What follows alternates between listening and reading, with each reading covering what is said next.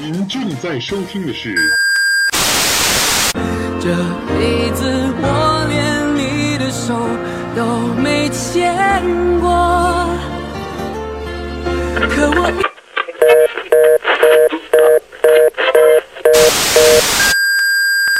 喂喂，这是什么地方？这里是财经头条。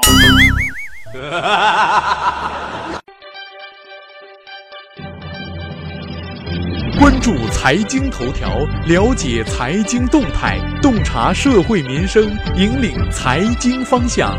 应月与您一起看财经。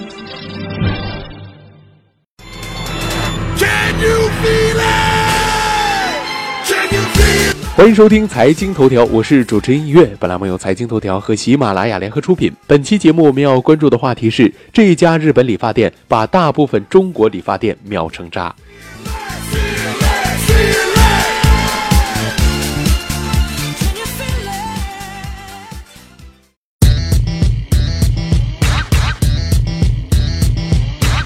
我这个人有理发恐惧症，除非头发长的不得了了，非常难看了，我才愿意去理发店理发。进理发店后，理发小工们热情地邀请你洗个发，洗就洗吧。但是开始洗的时候，就让你啊选洗发水，推荐的洗发水的名字我是从来都没有听说过，只能说随便。然后他们就会挑最贵的给你洗。洗的时候，我都希望尽快洗完，因为在洗的过程中，他们老和你聊天，问这问那。实际上我啥也不想聊，就想一个人静一静。好不容易洗完了，他们又会拿出来看起来很干净，但是不知道多少人用过的毛巾给你不断的擦呀擦的，这让我觉得很不舒服。真想每次都带自己的毛巾去，但是又怕别人说自己老土了。不管如何，好不容易洗完头发了，终于可以开始理发了。但是最恐怖的事情发生了。理发师从来不会好好的认真给你理发，他们在理的过程中，开始先会和你套近乎，然后会非常热情的推销各种产品，比如他们的年卡，再比如看到你有白头发了，他马上推销你他们天上有地下无的染发剂，用了他们这些染发剂，你不但会白头发变成黑的，简直还包治百病了。理这么一个憋憋屈屈的发，运气好的时候可能半个小时就够了，运气不好。如果在赶上人多的时候，一个小时就这样过去了，这样又浪费时间又不是很爽的理发经历，我几乎每次去理发都能够碰到，所以很不愿意去理发。可能很多朋友听到这儿会觉得我很矫情，不就是理个发吗？哪有这么多事情？给大家看一个案例，看看是不是只有少部分像我这样的，觉得去传统的理发店是个很痛苦的事情。然后别人是如何把痛苦看成商机，最后获得成功的。Q B House 是一个日本的一家十分钟一千日元的短时间低价格的理发服务连锁店，他们只提供剪发和基本的造型服务，而不提供洗发、吹发、剃须等服务，也不在店里推销任何美发产品。就是这样一个简单到极致的单剪生意。从一九九六年创建第一家店面之后，Q B House 在十年间已经开设了近五百五十家分店。除在日本本土外，已经将分店开到了中国香港、中国台湾、新加坡、马来西亚等等等等地区。平均每月有超过一百二十五万人次在这里理发。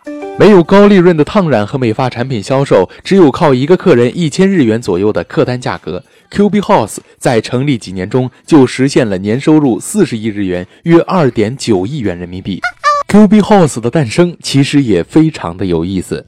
一九九五年的一天，Q B House 的创始人小西国义在一家理发店等待了很久以后，终于坐到了理发师的椅子上。但是理发并没有立即开始，洗发小工们先是递给他一条又一条的热毛巾，然后是没完没了的开始按摩肩头和手臂，然后呢又开始推销各类美发产品，大量不需要的服务浪费了很多的时间，然后还要收取他几千日元的费用，而他想要的只不过是快点把头发剪短一些。小西国义突然觉得传统的理发店繁琐的服务程序对消费者来说是一种痛苦，他认为。一定有人像他一样讨厌这种过于殷勤的服务。他的想法是，如何有位置方便、收费合理的单剪发店铺，自己就能够节省更多的有效时间和金钱。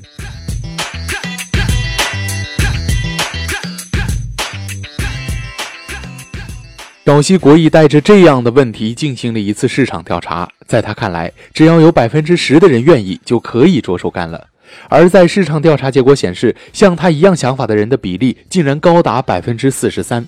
于是，QB Horse 诞生了。经过十几年的时间，已经成为日本最成功的连锁理发店。而这其实是完全由一个从来没有开过理发店的外行创办的公司。其实，在传统行业中，这种通过做减法而成功的案例还是有很多的。比如快捷酒店，就是把五星级酒店里面的大堂、桑拿、游泳池等等等等和睡觉不相关的东西，通通都减掉，然后就保留了五星级的床，让你花上三星级酒店的价钱，可以舒服的睡到五星级的觉。在中国，这样的酒店减法诞生了如家、汉庭等快捷酒店上市公司。不知道您听了这个传统行业做减法的案例以后，能否有更多的思路用减法模式去创造现有的传统行业呢？总之一句话，如果有一间发廊一分钟一千日元，您感兴趣吗？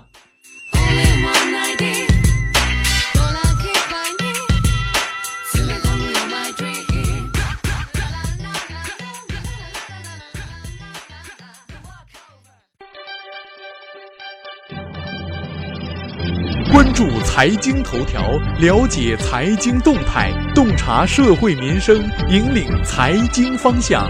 映月与您一起看财经。